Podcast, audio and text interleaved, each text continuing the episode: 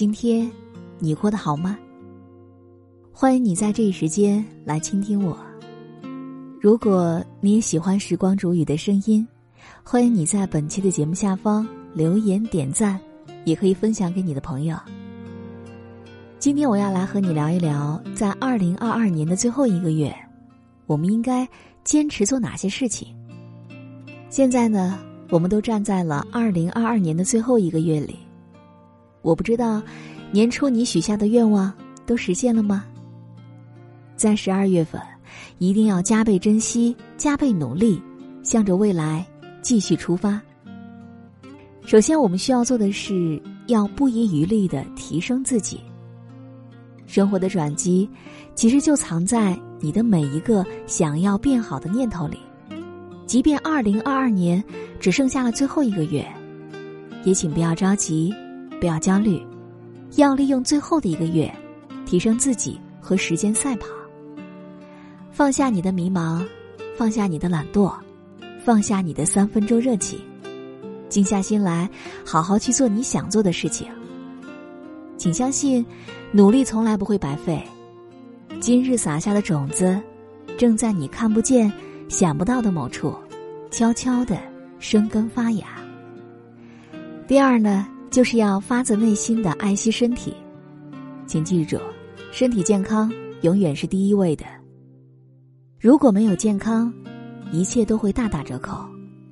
在二零二二年的最后一个月里，请你少熬夜，规律作息，累了就休息一下，没事就早点睡，别让健康透支。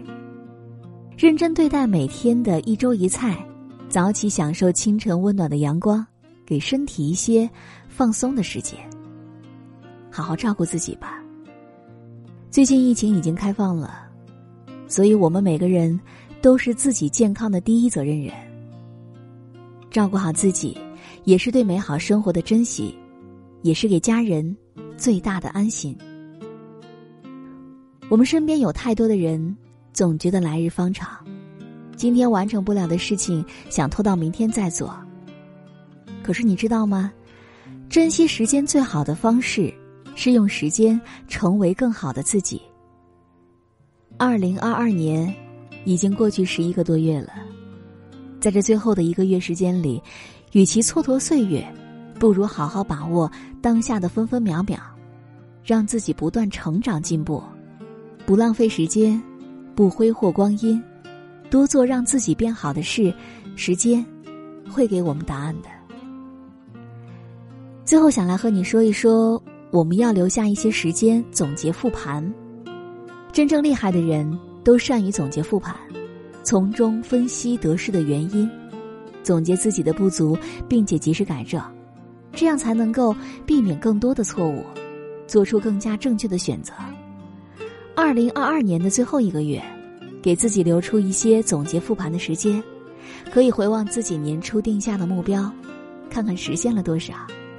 也可以梳理一下自己这一年的经历，看哪些地方可以改进，总结复盘，调整步调，让前路走得更顺，也让自己变得更好。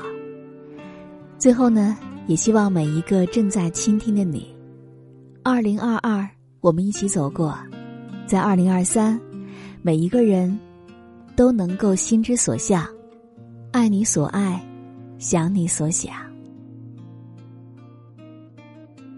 好了，我亲爱的耳朵们，今天就和你分享到这里。